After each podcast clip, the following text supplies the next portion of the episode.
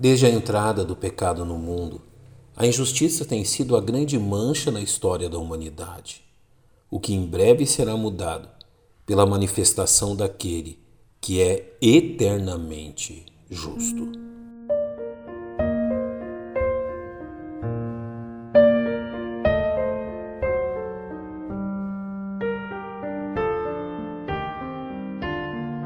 O Salmo 82 e o julgamento de Deus sobre os injustos.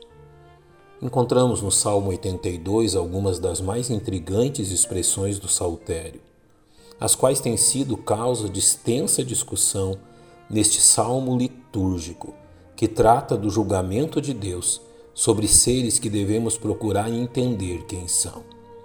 Tudo isso se dá pela expressão encontrada no verso primeiro.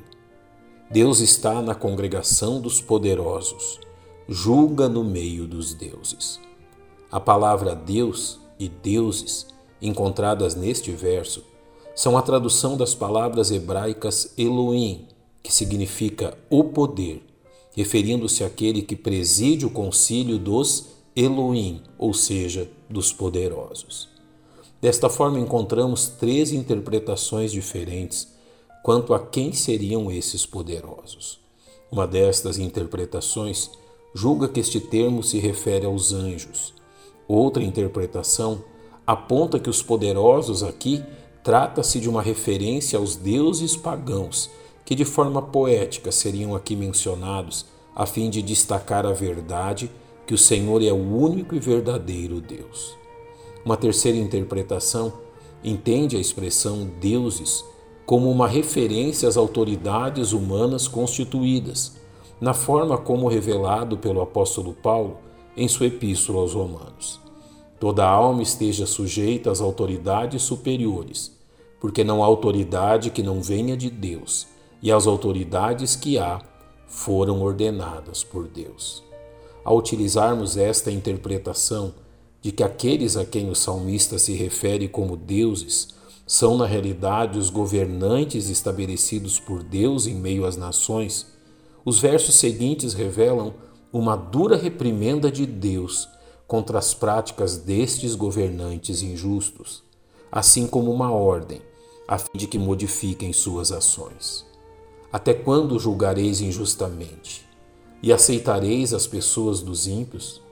Fazei justiça ao pobre e ao órfão Justificai o aflito e o necessitado, livrai o pobre e o necessitado, tirai-os das mãos dos ímpios. O salmista reconhece que o grande mal praticado por estes injustos governantes se dá pelo fato que eles não possuem o conhecimento de Deus, de forma que as nações da terra gemem debaixo de sua injustiça. Eles não conhecem, nem entendem, andam em trevas todos os fundamentos da terra vacilam. Os versos 6 e 7 novamente nos colocam debaixo de expressões difíceis. Eu disse: Vós sois deuses, e todos vós filhos do Altíssimo. Todavia morrereis como homens, e caireis como qualquer dos príncipes. É preciso reconhecer que o próprio Senhor Jesus utilizou esta expressão ao responder à acusação dos fariseus no décimo capítulo do Evangelho segundo João. Não te apedrejamos por alguma obra boa, mas pela blasfêmia e porque, sendo tu homem, te fazes Deus a ti mesmo. Respondeu-lhes Jesus: Não está escrito na vossa lei? Eu disse: Sois deuses? A intenção de Jesus aqui é clara. Ele reconhece que o uso de deuses no Salmo 82 é uma referência aos governos humanos que evidentemente não eram divindades, mas que por atuar como ministros de Deus eram nominados como deuses, ou seja, detentores do poder. Assim os judeus entenderam que Jesus, ao reconhecer-se igual a Deus, se colocava em pé de igualdade com o Pai, razão pela qual decidiram matá-lo. O problema da injustiça é finalmente tratado pelo salmista ao reconhecer que apenas a manifestação de Deus neste mundo poderá eficazmente dar fim a este tão horrendo mal. Levanta-te, ó Deus, julga a terra, pois tu possuis todas as nações. Que aguardemos firmemente a manifestação de nosso Deus.